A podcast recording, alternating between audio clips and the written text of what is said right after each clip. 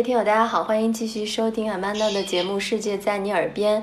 今天呢，我们请到的嘉宾是小迪哈，然后他之前呢是在那个游轮上工作，欧洲的这个游轮，所以经历过很多挺有意思的事儿。虽然我们现在可能就是不能去很远的地方旅游哈，那今天我们就跟着小迪一起，等于说在畅想中再呃体会一下这个游轮之旅。游轮呢，就沿着这个河岸来说，那欧洲最著名的两条河，就一个是莱茵河和这个多瑙河哈。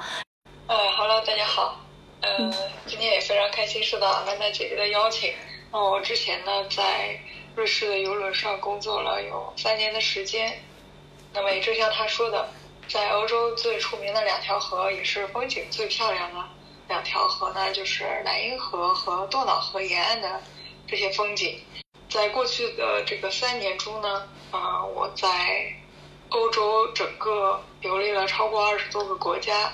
那么我们游轮所能到达的地方呢，呃，几乎其实每一处呢都是它有不同的感觉，就是一城一景的感觉。嗯，那我先从莱茵河说起吧。嗯，总共经过的是五个国家，从北到南是荷兰、嗯，德国、法国、啊，瑞士。那还有呃，偶尔会有特殊的航线，我们会去到意大利。嗯嗯，那么多瑙河的这个航线呢，也是五个国家，呃，奥地利、捷克斯洛伐克、德国还有匈牙利。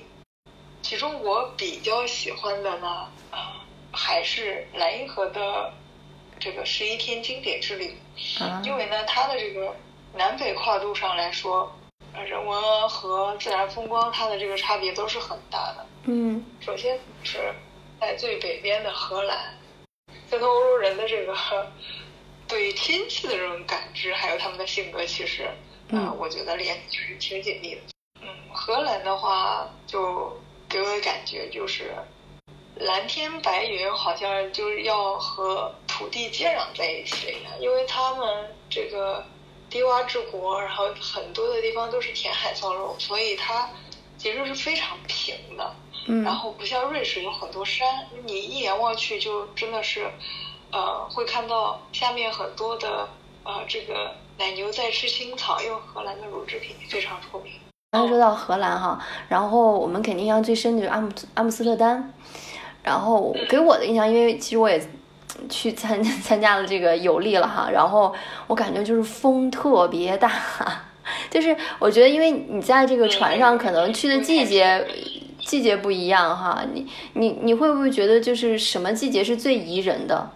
夏初，嗯，就是因为它那边纬度比较高，所以它是不会很热。然后呢，那个时候就是它那个草是非常非常绿的，然后还有一些花。因为比较靠北，所以它花开的比较晚。嗯，就是人间四月芳菲尽，嗯，山寺草花始盛开的那种感觉，所以它那个花开的也相对比较晚，就是呃五月五月中或者五月下，就是整个五月左右，然后那个时候也是郁金香开的季节，就只有两周，就那两周，而且每一年其实多少，它的这个前后有点不太一样。还有就是荷兰人就是个高哈，这是他印象特深的。然后他们爱骑自行车，我不知道，我这不知道你有没有去体验过骑他们那个自行车？让我看来就是比咱们传统的那个二八车还要难骑。我我骑过，我骑过那个，但是现在我骑的是那种观光游呃旅游的，但是这个真真正正的他们那种的。还没有骑过，因为太高了。就我其实也挺高的，一米七二，嗯，是属于荷兰女性的一个标准身高。但是我骑他们那个，因为我们当时去的时候，导游骑的就是，嗯，那种很高很高的自行车，然后我试了一下，就不行，骑不了。啊，就是等于说它是它是中间有一个大杠，你必须从后边就是抬腿才能骑上，不能像其他女车那样从前面兜，对吧？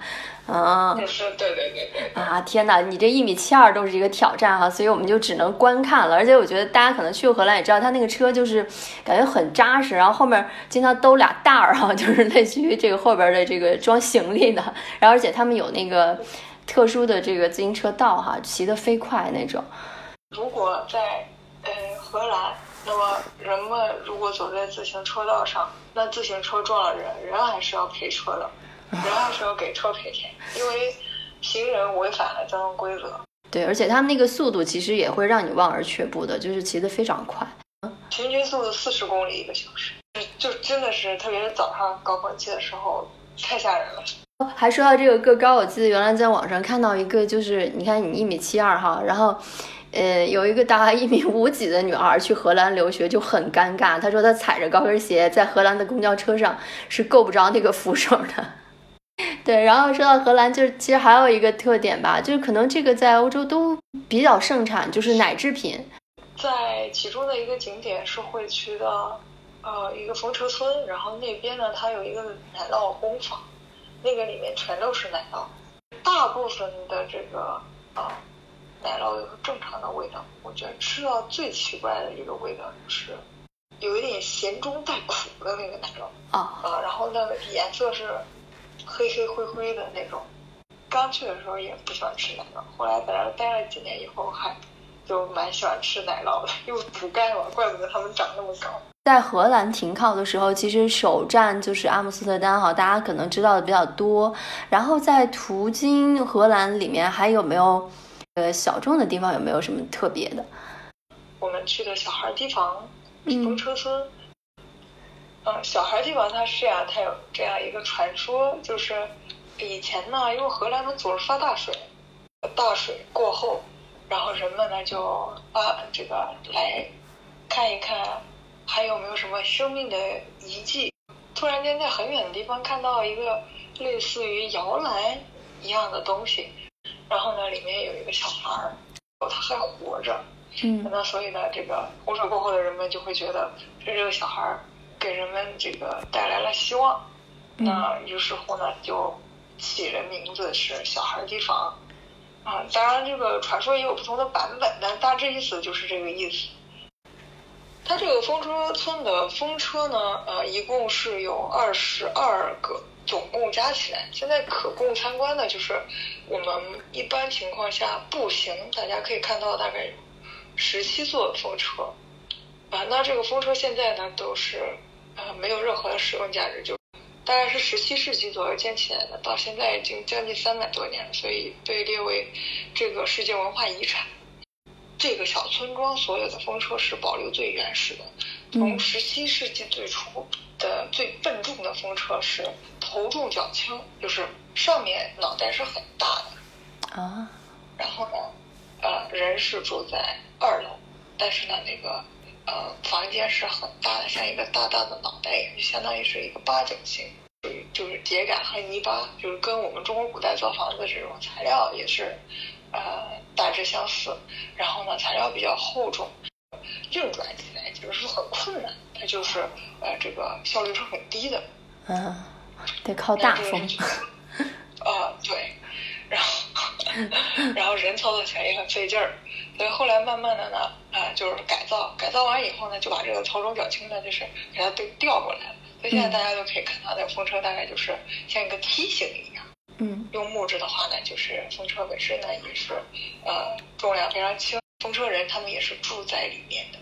然后最有意思的就是，他那个床其实下面是有一个抽屉的。然后呢，晚上睡觉的时候就把抽屉打开，然后小朋友睡在抽屉里面。一个房间估计十平方都不到，嗯，里面能住十六口人。然后这个船走着走着呢，就就开始进入应该是德国了，是吧？德国停留的这个站对你印象挺深的，有哪些事儿啊？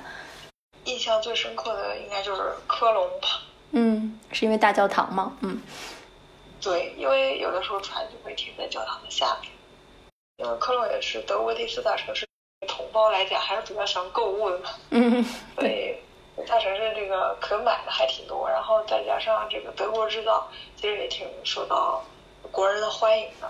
这一站买东西还挺好买。嗯，然后其实我很多年前去科隆呢，其实可以大家分享一下，科隆还有一个巧克力博物馆。其实我知道世界上肯定有很多巧克力博物馆哈，但是就是对于巧克力爱好者来说，可能多也不为多，就是可以去。嗯，逛一逛，包括可以看巧克力的历史，然后也可以就是分享新新鲜做出来的巧克力。这条线其实还会在海德堡经停，对不对？海德堡我不知道给你的印象是什么样的哈，就是我可能大概先后去过三次，就是每次还是挺信服，就他那句名言的，就是歌德说他把心留在了海德堡，就是难得看到那么安静的一个地方。嗯，海德堡其实，在海德堡的那个大学的后面，嗯，就有个缆车。那海德堡城堡的确是非常美，因为德国大概有两万多座城堡，虽然只是废墟城堡，但是呢。呃，就被德国人甚至这个欧洲人都说它是最美的废墟。然后后面呢，就是啊，它其实还是有一个缆车的。如果坐那个缆车能够上去以后，就会把整个海德堡呢就尽收眼底。呃，红墙红瓦和这个绿树森林交相辉映，然后呢，在呃，如果是下午去的话，再搬上这个夕阳西下这个景色，真的是。超级美，对对对，我觉得就是可以在那个山坡上面、山顶上那个俯瞰啊，就是因为也有一条河流过嘛。我觉得，呃，包括给我印象中，就是我不知道是因为我去的季节的原因嘛，就是感觉海德堡就是除了绿色，总是有一些黄色的那种叶子呀，就是特别有诗意。对对对。嗯，然后我就觉得，所以海德堡大学应该也是德国最古老的大学之一吧。然后就是我觉得在这种环境下，才能让你安静的读下书去。但是我要告诉大家一个秘密，就是，呃，因为海德堡大学很古老，然后呢，海德堡大学其实也是，它是属于那种文史课比较强的，相当于是文科类的学校。嗯。然后就是我们我们中国人这这样说法，但是在德国没有这样说法。嗯。但是他那个，呃，学学校学费也不贵，然后呢，学学校这个名气也很大。呃，申请起来怎么说呢？也不算是像，呃，像那种。英国啊，或者是美国那种名校那么难，但是呢，就是因为这种种原因呢，导致呢，其实申请的人特别多。其实，在德国，在特别是在海德堡，最难的不是申请上学校，而是没有房子。啊，没有房子 住是吗？没有学生宿舍。对，学生宿舍根本根本就不用想了。然后整个海德堡市基本上，呃，你租房子是租不到，就是很难。这个因为是我听，呃，当地的这个朋友他在那里上学，是他给我讲的。你有可能要去到另外一个城市租房，然后再去海德堡上学。